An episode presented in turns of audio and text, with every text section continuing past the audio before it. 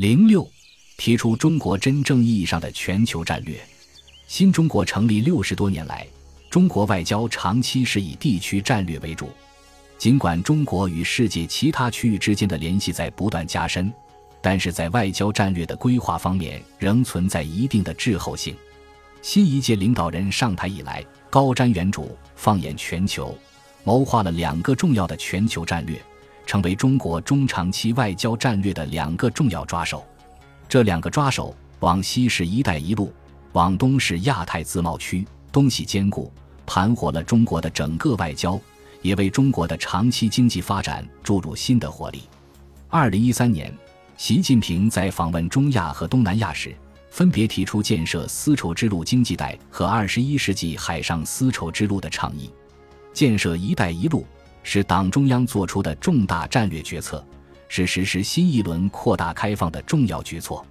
习近平形象地指出，这一带一路就是要再为我们这只大鹏插上两只翅膀，建设好了，大鹏就可以飞得更高更远。一带一路旨在借用古代丝绸之路的历史符号，高举和平发展的旗帜，积极发展与沿线国家的经济合作伙伴关系，共同打造政治互信。经济融合、文化包容的利益共同体、命运共同体和责任共同体，亚太自贸区则是中国的另一只火眼。中国是一个亚洲国家，中国与亚洲国家加强联系，完全符合中国的地缘经济利益。亚太地区于一九八九年成立的亚洲太平洋经济合作组织，目前已经发展的十分完善，其影响十分巨大。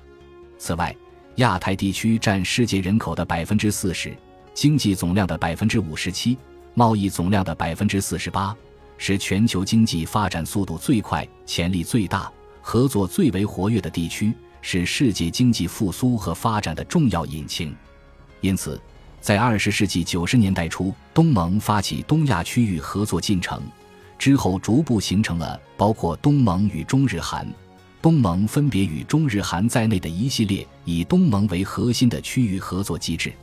二零一零年一月一日，中国东盟自贸区正式全面启动，成为亚太经合组织内部发展比较成熟的区域性自贸区。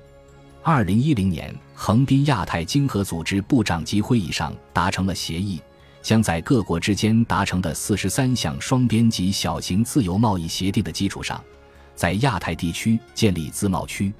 二零一四年十一月四日，中国商务部部长助理王受文在北京回应，建设亚太自贸区是亚太经合组织二十一个成员的一致愿景，已经得到了可以说是所有成员的一致支持，不存在阻止和冲突的事。亚太自贸区的建设将成为中国和亚洲各国加强经济融合、抵御外来经济和金融风险。甚至抗衡其他区域组织竞争的重要力量。本集播放完毕，感谢您的收听，喜欢请订阅加关注，主页有更多精彩内容。